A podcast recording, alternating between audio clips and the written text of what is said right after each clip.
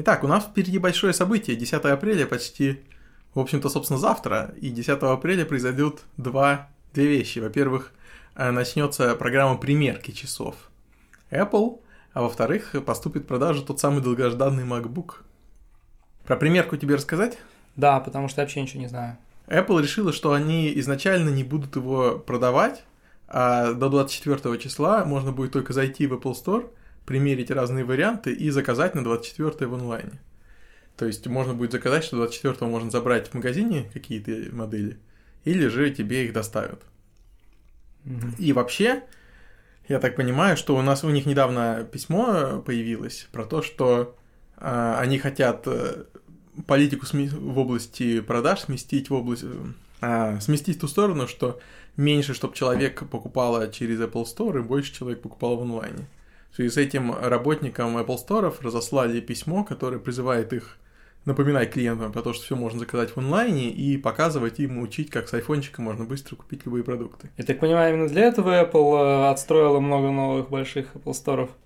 Я не знаю, возможно, они ожидают э, рост количества э, тех, кто будет в них приходить, или по каким-то еще причинам. В общем-то, нам неизвестно по каким причинам, но недавно такое письмо в новостных сайтах пробегало. Э, еще из совершенно не связанных новостей э, э, Брэнд Симмонс недавно написал про то, что вот в Советском Союзе были шутки о том, что в Советском, в Советском Союзе не вы смотрите телевизор, а телевизор смотрит на вас, да? И говорит, недавно, говорит, прочел шутку, что не NS application, а NSA application. Это было про то, что э, ходили, ходила информация, что NSA, по крайней мере, теоретически научилась э, так модифицировать Xcode, чтобы любые приложения, которые ты сбилдишь, имели встроенные какие-нибудь штуки от NSA, которые потенциально какую-нибудь информацию пересылают назад. Плюс Шнайер говорил про подобные вещи, связанные с компи... э, только уже с компилятором. Можно так строиться в компилятор, что он будет собирать э, код, добавлять свой payload, и это будет очень сложно детектить. Ну, собственно, в Xcode это и есть компилятор. Именно в компилятор-то это и добавляется. А, NSA Xcode. Интересную тему подняли, что э, инвестиции, которые Apple сделала в sandboxing и прочие вещи, верификацию бинарников программ – которые раньше э, все смотрели, что ну вот кто типа их будет модифицировать, они начинают э, показывать, э, что они действительно им, имеют практическую ценность. То есть, например, когда ты Xcode запускаешь у себя на компьютере в первый раз, то он идет и там минуту, например, или даже несколько минут проверяет цифровую подпись, потому что он берет, перехеширует все файлы внутри бангла, и после этого проверяет их подпись. И все всегда раздражались на этот процесс, мол, с какого фига Xcode, скачанный с сайта Apple, вдруг окажется модифицированным. Но вот, э, возможно, в этом что-то есть. Вирус. Нет, ну вирус, он же, ты же его только что скачал. Ну ты его только что скачал, а через месяц э, пришел вирус, поправил тебе твой Xcode, который ты скачал месяц Нет, назад. ну проверяется только при первом запуске, естественно. Такое mm. вот пересчитывается. Хотя, правда, если потом поменять, нет, слушай, нет, проверяется не при первом запуске. Потом каким-то образом эта штука знает, что ты не менял, потому что ты, если ты возьмешь подписанную программу, не поменяешь какой-то файл, она перестанет запускаться. А, самое интересное, что даже если есть исходные коды компилятора, это, но есть бинарь собранный якобы из них, да, то неестественно, неизвестно, что именно из них это и собрано. Да, это плохая новость, но оптимистичная новость в том, что есть способ, как можно, как можно заиметь себе довольно дешевым способом trusted компилятор, которому ты доверяешь за bootstrap. Это если, если это если есть сорцы. А еще мы передаем свой привет команде Swift, которая так и не выпустила исходные коды своего компилятора. Один в пользу Microsoft? Один, кстати, да, Microsoft молодцы. Итак, такие 10 числа запускается в продаже новый MacBook, у которого есть э, интересная штука, а именно Force Touch. Ты вот что слышал про Force Touch? Про Force Touch я слышал то, что это способ э, распознавать силу нажатия, и, соответственно, можно с разной силой нажимать, там с разной динамикой, и получать разный результат. То есть способ, как детектить динамику, не имея детектора динамики. Ну да, но самая основная часть этого – это то, что к этому добавляется штука, которая вибрирует и создает у тебя ощущение, что он действительно нажался. То есть отзывы состоят в том, что люди, которые нажимают, сначала думают, опа, а какого черта у них в тачпад нажимается? Это же вроде бы новая модель, здесь не новый тачпад. Потом окажется, что он на самом деле не нажимается. То есть это иллюзия, которая была хорошо исследована еще в 90-х э, в работах Маргарет Мински и Винсента Хайварда, примерно 20-летней давности, по сути, параллельно две ветки развивались. А исследование следующего характера, что горизонтальные вибрации высокой частоты палец воспринимает как вертикальные, как вертикальные движения. А разве не на этом принципе построен хаптик фидбэк на, на телефонах? Это хороший вопрос. Что такое хаптик фидбэк на телефонах? Я как раз хотел про это поговорить, потому что я всегда думал, что хаптик фидбэк на андроиде состоит в том, что он просто вибрирует. И это всегда была супер раздражающая фича, потому что ты нажимаешь, он говорит «дзз». Нет, ну, эффект, э, ну, лично как я его ощущаю, что когда ты нажимаешь на клавишу, он, он так вибрирует, что ощущаешь, как будто эта клавиша э, там рельефная или... Да? Есть... А я никогда этого не ощущал. То есть я согласен, что ощущение, что ты именно прожимаешь клавишу вниз, нет, но то, что клавиша вот прям какая-то рельефная, и ты на нее нажал, у тебя четко остается ощущение. Нет, у меня вообще никогда четкого. Может быть, может у меня и на макбуке не получится. Это интересный вопрос, потому что у меня всегда было просто раздражение, что какой черт телефон вибрирует. Да, это зависит от телефона. Какой-то телефон может вибрировать во все стороны, так сказать, его некомфортно держать в руках. У меня, допустим, когда я в руках держу, у меня сама рука не ощущает проблем с вибрацией, а вот палец именно ощущает, что под ним кнопка сработала. Может быть, это тогда хорошая реализация. Но, да? я так понимаю, в, ну, в MacBook пошли еще дальше. То есть ты говоришь, что ты, ну, люди говорят, что они ощущают, как, что они как будто нажали. Да, потому что это сочетается вместе с измерением усилия. То есть, когда ты прикладываешь э, кнопки некоторые усилия. То есть, раньше тачпады Apple работали на механическом нажатии. Ты, конечно, мог включить опцию, когда просто прикасаешься, и то он фиксирует нажатие. Но эта опция довольно-таки неприятная. То есть у меня честно говоря, включена, потому что, когда, например, ночью э, дома нажимаешь и не хочешь шуметь, нажатие механическое все-таки довольно шумное. Но э, она очень мешается тем, что периодически такие получаются случайные нажатия, когда ты не хочешь нажать. Вот, а они это заменили на то, что ты давишь маленечко, и причем это сила нажатия, что интересно, можно регулировать в софте. То есть можно в настройках регулировать все эти пороги. Ты маленько давишь, и он э, как будто бы маленько нажимается. И к этому они добавили то, что называется force touch, когда ты сильно давишь, и он как будто бы еще раз нажимается. И это новый жест. И на этом э, у них э, построено, что интересно, они не сделали это правой кнопкой. И что характерно, вот я не знаю, ты когда-нибудь наблюдал обычных пользователей, которые пользуются правой кнопкой мыши? А, я, например. Нет, ты не обычный пользователь, ты Power пользователь. Ты продвинутый пользователь. А обычные, я, я так понимаю, что вот моя супруга даже не имеет правую кнопку включенную на своем маке, и, скорее всего, она не знает, как на Apple мышке нажать правой кнопкой. Я не знаю, кстати. А, могу спросить. Отдельный вопрос геймеры. То есть они просто Нет, к геймеру, конечно же, отдельный вопрос, но геймеров мы здесь не берем. Геймеры могут десяток кнопок использовать. Только нет их. Ну, иногда и есть. Вот, например, привет твоей мышки. У нее сколько кнопок? Другими словами, можно сказать так. Э, Apple э, сделала сразу несколько интересных инноваций. Первое. Она сделала отдельную интересную разновидность хаптик фидбэка, которая создает ощущение прокликивания. Но мне казалось, что хаптик фидбэк всегда был предназначен создавать ощущение ну, вот он, он создает ощущение, что ты нажал на клавишу, но не создает ощущение, что ты именно ее продавил. То есть, я так, то есть, это нужно, конечно, посмотреть на результат, но по отзывам звучит, что это немножко другое, какая-то особая разновидность. Ну, может быть, они как-то по-особому вибрируют. А, да, э, и было бы интересно понять, почему это не сделали раньше. Второе. А, а, регулировка силы нажатия, причем программная. Мне было бы интересно понять э, технические детали. Вот подозреваю, самый простой способ, как, наверное, можно детектить силу нажатия это по радиусу пятна, как нажимаешь, сказать, по скорости изменения? Нет, это не радиус пятна, там фиксируется именно усилие, а усилие меряется, как именно оно меряется, мне неизвестно, но вот была разборка iFixit MacBook, и там а, по краям такой вот решеточка, решеточка, решеточка, какие-то штучки нанесены. И там утверждалось, что именно они измеряют усилие нажатия. То есть по краям не сверху, а по краям снизу. Возможно, да, возможно, какое-то напряжение создается, сказать, которое можно как-то зафиксировать, не удивлюсь. Возможно, оно просто микродеформацию, например. Ну, хорошо. Если это не чисто программное отслеживание, то даже лучше. То есть у нас еще более надежный способ отследить. Круто. И третья, так понимаю, разновидность, она уже не, не аппаратная, а чисто UI, это самый force push. Да, и это только один из возможных жестов, но давай еще раз продолжим про force touch. А, как я сказал, интересно, что это не правая кнопка мыши, потому что есть теорема, что правой кнопкой мыши пользователи не пользуются, практически все. По, ну, по крайней мере, на маке. Я лично уже не помню, когда я последний раз использовал правую кнопку мыши. То есть я это делаю очень редко, э, в каких-то особенных случаях. Потому что обычно, я не знаю. Но это тем так или иначе. А то, что оно делает, это а, оно, слово, над которым ты смотришь, лукапает в словаре во многих программах. Это то же самое, что раньше делало прикосновение тремя пальцами, но только его надо было включать отдельно.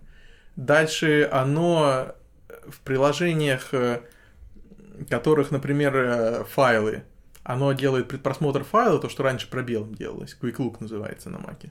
Типа ты раз увеличил, быстрый просмотр.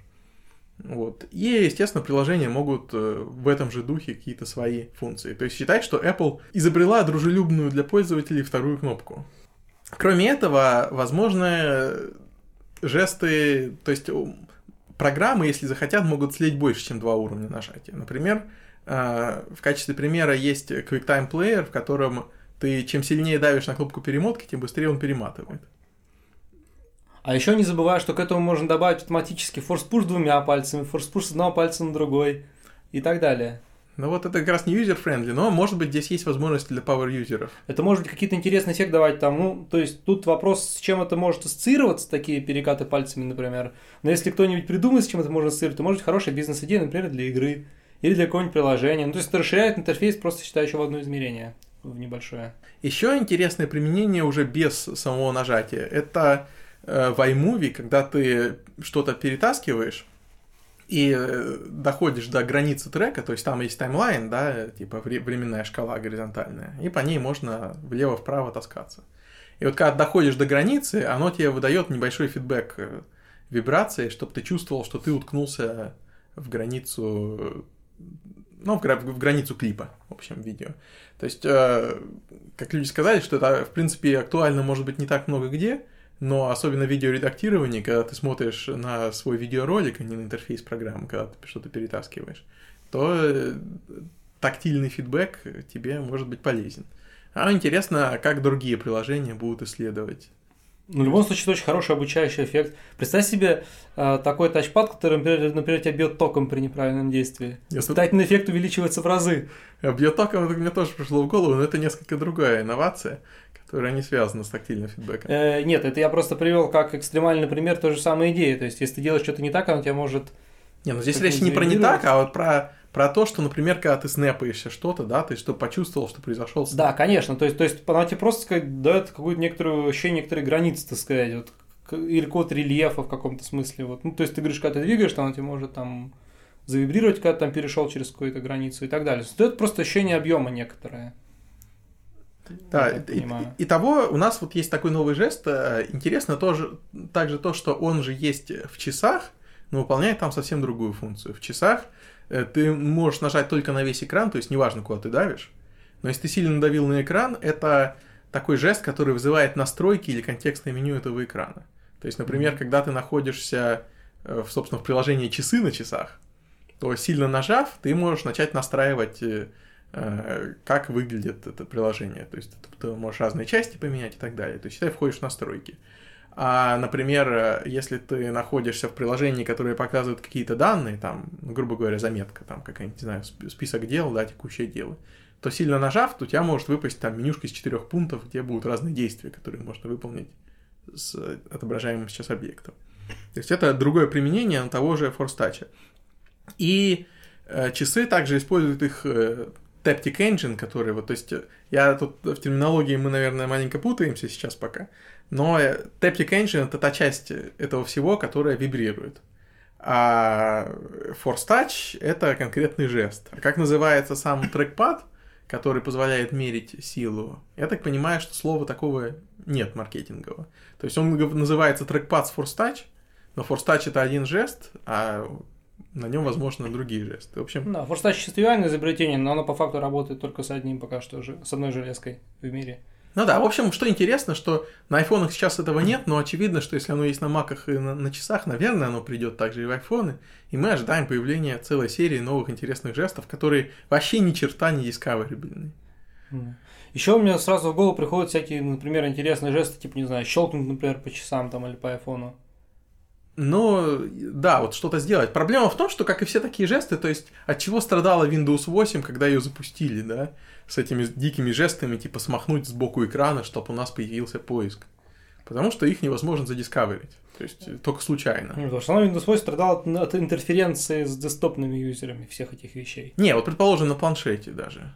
Честно не скажу, планшетным свинтой не пользовался, я подозреваю, что это дискаверилось не так плохо. Ну, как тебе сказать, сдвинуть, то есть э, везде сейчас есть сдвинуть сверху, да, и иногда сдвинуть снизу. Но это тоже power user. Например, я знаю, что вряд ли мой папа, э, он, наверное, уже знает, что можно снизу сдвинуть, получишь контрол-центр, в который можно там переключать какой-нибудь Wi-Fi, включать, выключать да, громкость регулировать. Но он редко пользуется этими функциями, я уверен, что он долгое время не знал про них на iPhone. Я думаю, пользователь совсем за идиотов держать не следует, они по-любому когда-нибудь что-нибудь случайно сдвинут, обнаружат. Нет, обычно это, я думаю, что это социально обычно передается. Ну и плюс у Apple есть на iPhone программа типа советы. И он иногда, я не знаю, с какой частотой, может раз в неделю, короче, у тебя в нотификациях всплывает, типа. И чтобы там в камере сделать снимок с фиксированным там чем-нибудь, сделайте там то-то. Нет, напоминает типа The Day, который обычно всегда закрываю при старте программы любой. Ну да, ну а здесь это не при старте. Да. Вот, вообще расположение типа The Day при старте, это всегда была настолько идиотская идея, я не понимаю, как она родилась, и я тем более не понимаю, как она проникла в такое количество софта. Я могу, наверное, только по пальцам пересчитать случаи, когда мне типа The Day помогали, особенно первые, которые я вижу. Мне, кстати, понравился подход э, про типа The Day, ну это, наверное, не новый подход, ну, клевый подход, например, в Доте. При э, загрузке уровня на экране загрузки тебе внизу показывается полезный совет, ты его читаешь, сказать, Да, вот пока тебе нефиг делать, да. да. Может так родилось, может Сквасов долго грузился, да. Только почему-то типа TD всегда появлялся, когда После он уже загрузки. В общем, это парадокс. Вот так вот, по поводу тактильного фидбэка на андроиде, ты уже сказал, что тебе он нравится. Я никогда не понял, почему андрузя... андроизятники. Потому что если бы его не было, то у меня просто ощущение, что я надавливаю на стекляшку, ничего не происходит. Ну да. Или происходит. То есть это интересно, что там он был. И при этом на iPhone его нет, и он в таком виде появляться не собирается. Ну, собственно, на iPhone-то нет э, софтверных клавиш. Хотя на андроиде э, тактильный фидбэк же не только от софтверных клавиш, он вообще от любого нажатия, да? А, я не знаю, по... По-моему, нет. По-моему, когда открываю, например, браузер, по ссылкам хожу, у меня никакого фидбэка нету. Не, по ссылкам, да. Когда на клавиатуре набираешь? Когда на клавиатуре набираю, он включается, но, по-моему, это, это настраивается. Ну, Нет, ну, конечно, настраивается. Но для меня, да, больше всего влияет именно при наборе на клавиатуре и софтовые клавиши в меню. То, что... То есть ты при наборе на клавиатуре ощущаешь, что клавиши как-то под пальцем чувствуются, не просто, что телефон раздражающе вибрирует. Да, но поскольку на клавиатуре набираю редко, но очень много пользуюсь софтовыми клавишами, то софтовые клавиши точно must. Вот оно, на клавиатуре набираю редко, привет андроиду. Кстати, а на андроиде есть уже API, э, ну или на iPhone, или может быть на Mac, есть ли API для генерации правильной вибрации, то есть чтобы можно было по-разному вибрировать? разные тактильные эффекты делать. Apple что-нибудь обещает? Ну вот для этого фидбэка API есть. Я на него, кстати, еще не смотрел. Потому что оно э, в пререлизнутой версии OS только было доступно. И оно, кстати, по-моему, сегодня или вчера вышло. То есть интересно, какие, так сказать, э, возможности, ну, какие измерения, так сказать, при генерации этих... Э, ну смотри, измерение у него есть только одно. Вибрирует горизонтально. Можно менять, наверное, силу, если повезет. Ну, а может быть, паттерн менять как-то можно, чтобы эмулировать Нет, но, но и во времени, да. Паттерн наверняка можно как-то поменять. Ну, в общем, да, интересно посмотреть, я посмотрю. Господи, самый простой пример. Если на Android нет ощущения, что ты прожал, именно прожал, продавил кнопку, а на, Mac есть, значит, уже какие-то разные типы вибрации. Но, возможно, это от того, что, что ты же там не прикасаешься, а давишь. Может быть, если ты бы на андроиде бы прям, прям давил бы, у тебя тоже появилось бы ощущение, что надавил. Все может быть, но я подозреваю, что вибрировать можно по-разному в любом случае. Не, конечно, собственно, это, про это исследования были, да, как надо вибрировать, чтобы возникли разные ассоциации. Вот, и, собственно, мне интересно, насколько богатый будет API, который тебе поможет по-разному вибрировать, ну, программным способом. Ну, да, насколько оно высокоуровневое или низкоуровневое, в общем, мы это посмотрим. Угу. На телефоне, естественно, нет, потому что на телефоне этого нет. Ну, на телефоне есть обычный вибратор, но я, кстати, не знаю, можно ли API управлять то, как он вибрирует. Ну, хороший вопрос. Я думаю, когда появится iPhone со всеми... Нет, этими... конечно, конечно, у меня всякое будет. На часах нет, потому что на часах, в принципе, API считай, что нет, да. Ну, то есть там же нативных приложений Пока что официальных. нету. Я вообще не знаю, какой у них API будет и как оно работает. Ну, API-то а, все знают. Ну, то есть вот этого API, которые не совсем нативных приложений. Так сказать, приложений, проецируемых с айфона. А, оно есть с ноября, и его все знают, но там ни черта нет. Поэтому о нем, собственно, что говорить. То есть, получается, выходит партия часов, и к ней нет софта?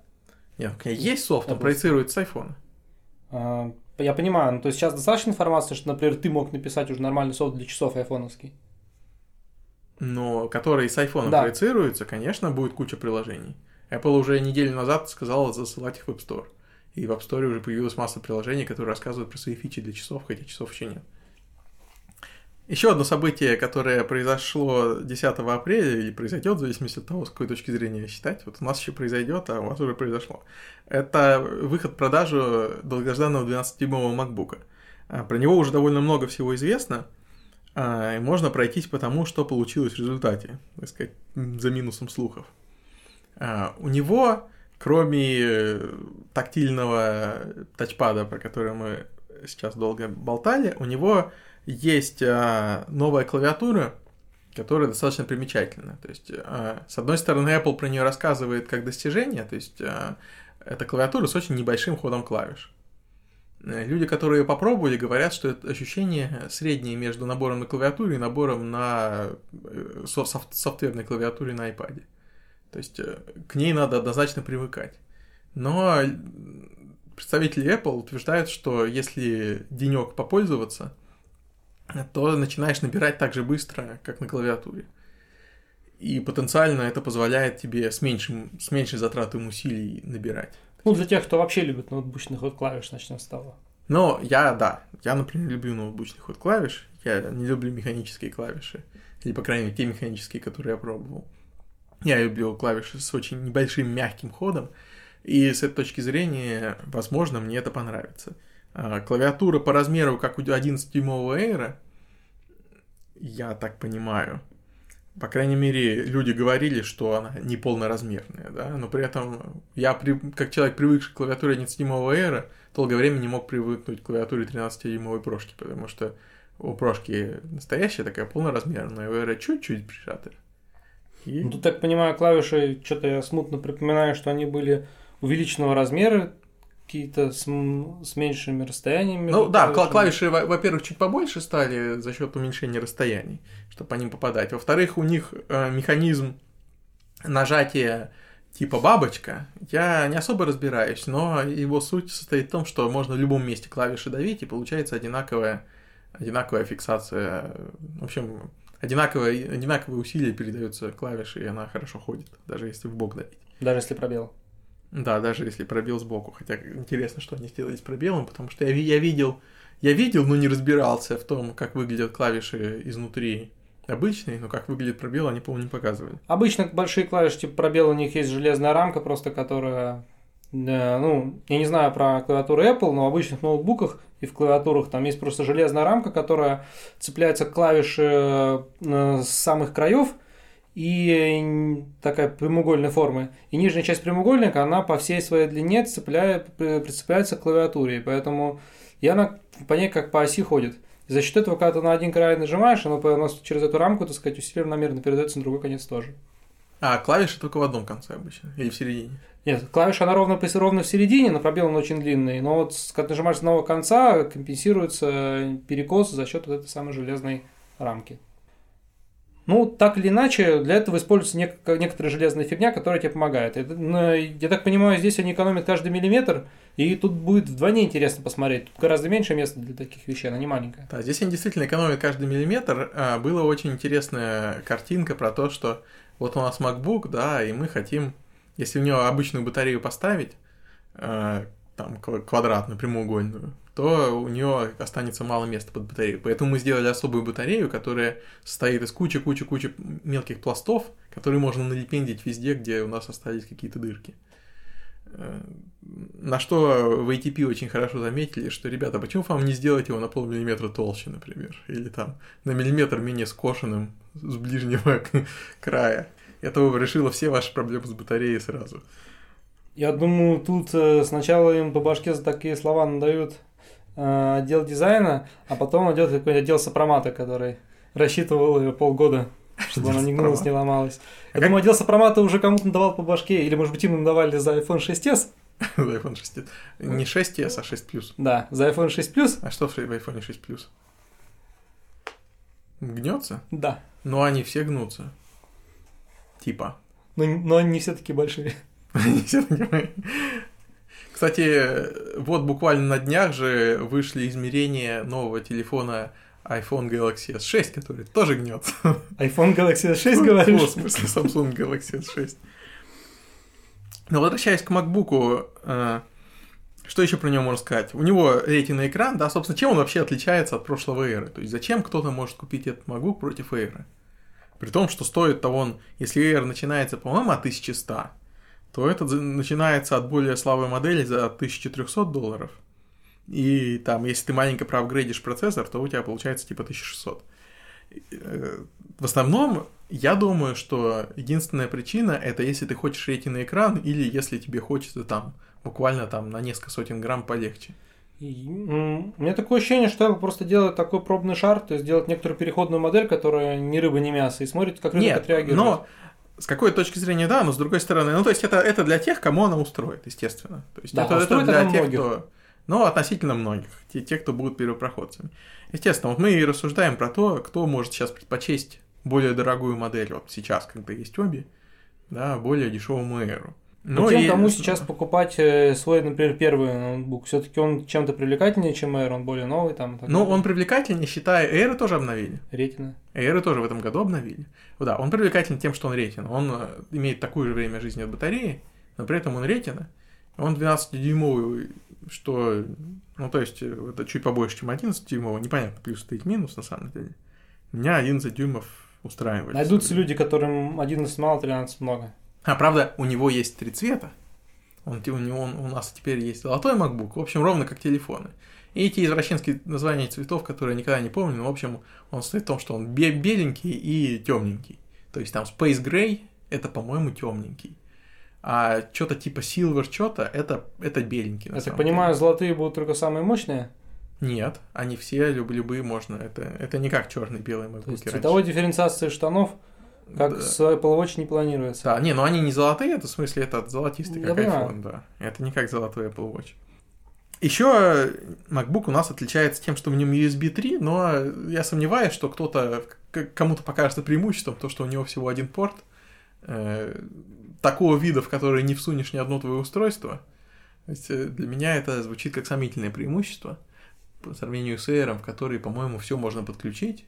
И, по-моему, у Air есть Thunderbolt. Кстати, по поводу Thunderbolt. Здесь его нет, потому что его не поддерживает QRM. Поэтому его нет и быть не может. А, да, еще одно преимущество в том, что он без вентилятора.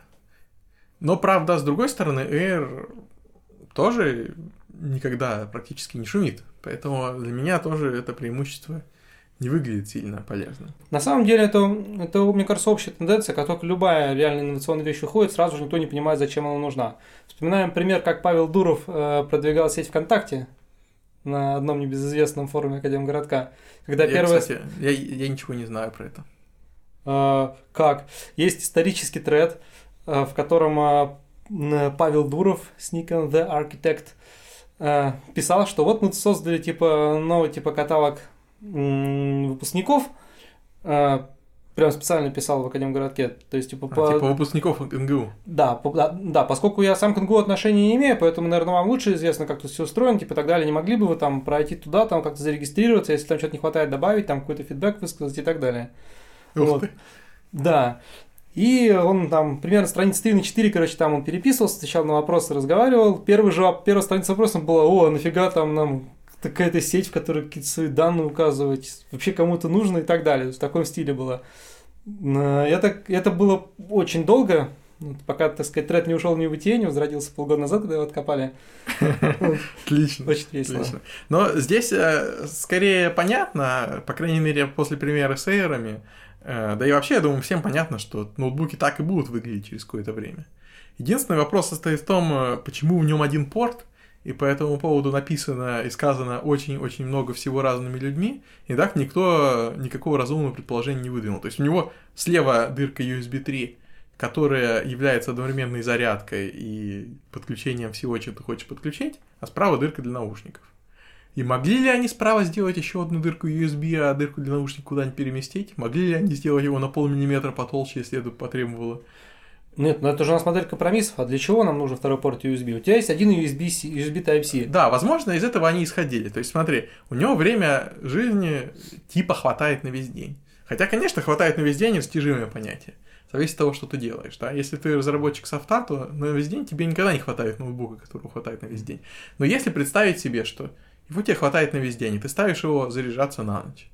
А, а используешь как iPad днем. То есть ты берешь его, никогда не подключаешь к зарядке. Если тебе что-то нужно, то ты тогда втыкаешь, у тебя есть свободный порт. К этому порту Apple приложила пачку очень плохих переходников. Ну, в смысле, очень плохих. Uh, у них, во-первых, они стоят 100 баксов. Именно пачку переходников, не хаб, к которому можно подключить хоть что. Uh, слухи про то, что Apple делает хаб, есть, и люди настойчиво утверждают, что он выйдет когда-то. Но это именно так, ну, это мини-хабы, то есть смотри, что в них есть. Э, есть два варианта.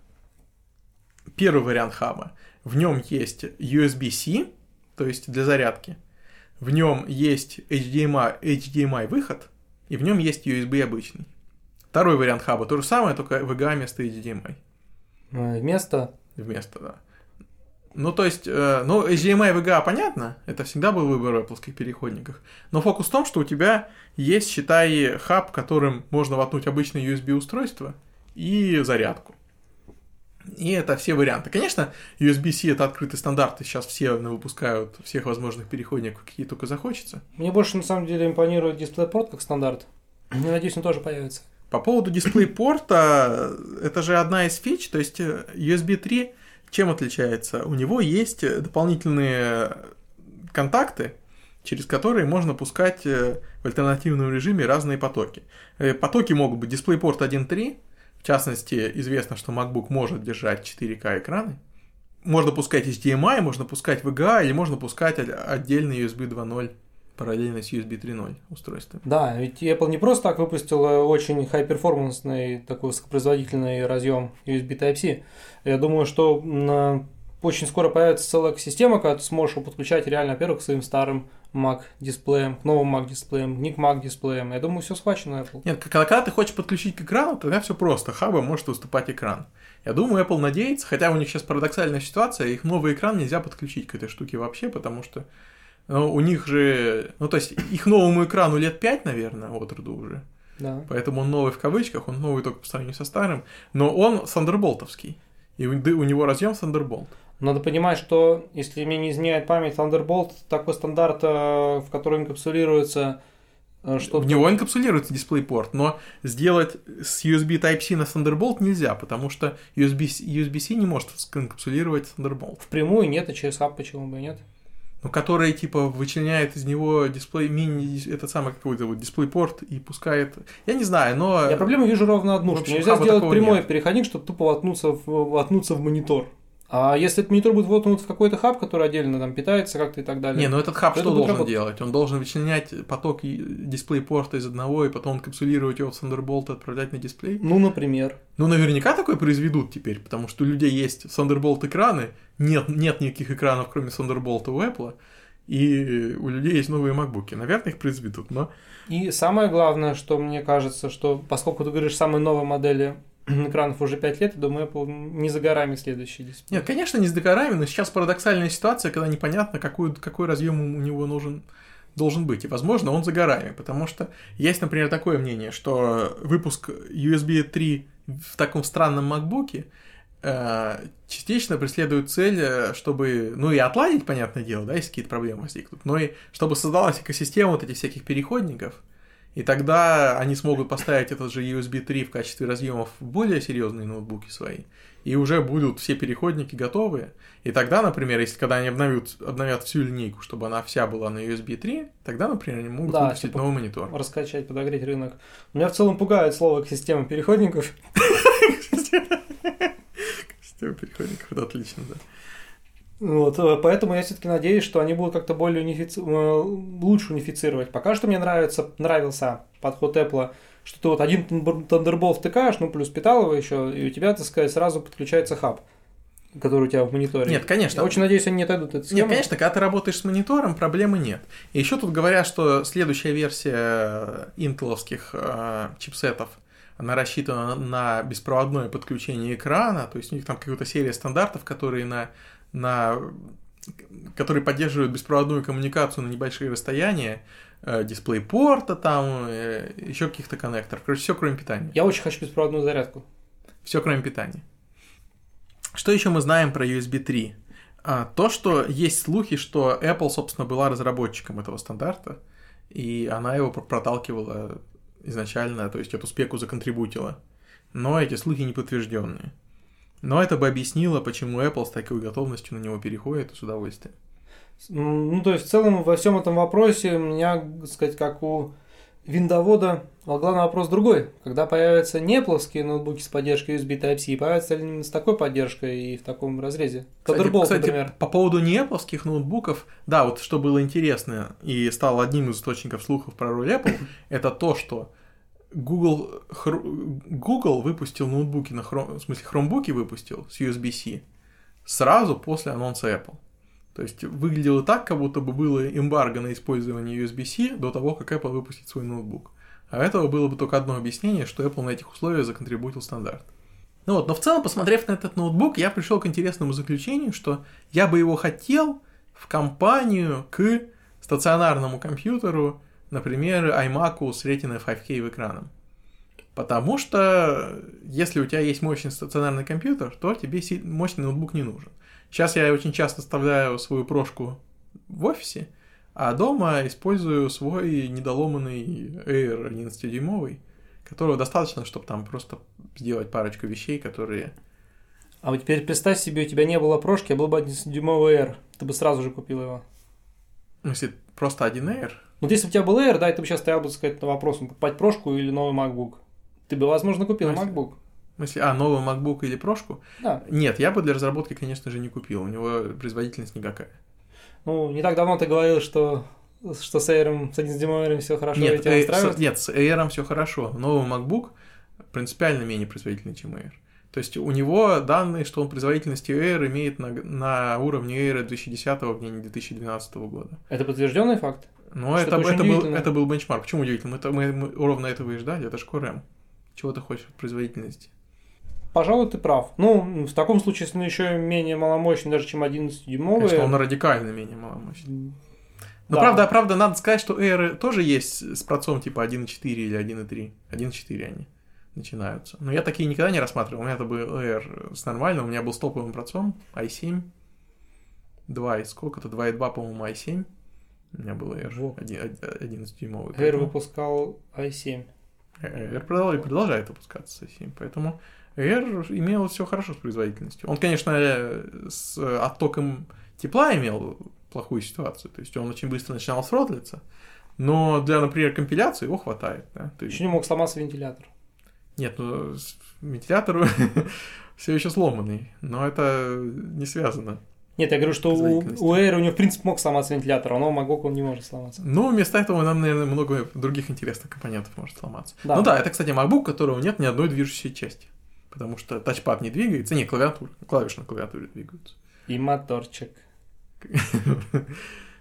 Вот, ну, то есть, э, я думаю, подводя итог, э, надо сказать, что пока что есть некоторый скепсис, да, по отношению того, что именно можно будет делать интересного с MacBook, но в целом... Не, ну почему скепсис? Интересно. Скепсиса как раз нет, я знаю, что для моей жены это был бы идеальный ноутбук. И для меня в качестве второго компьютера это был бы вполне подходящий компьютер, например, куда-нибудь поехать. Ну и в любом случае, так сказать, уже хочется его увидеть, так сказать, потрогать и оценить.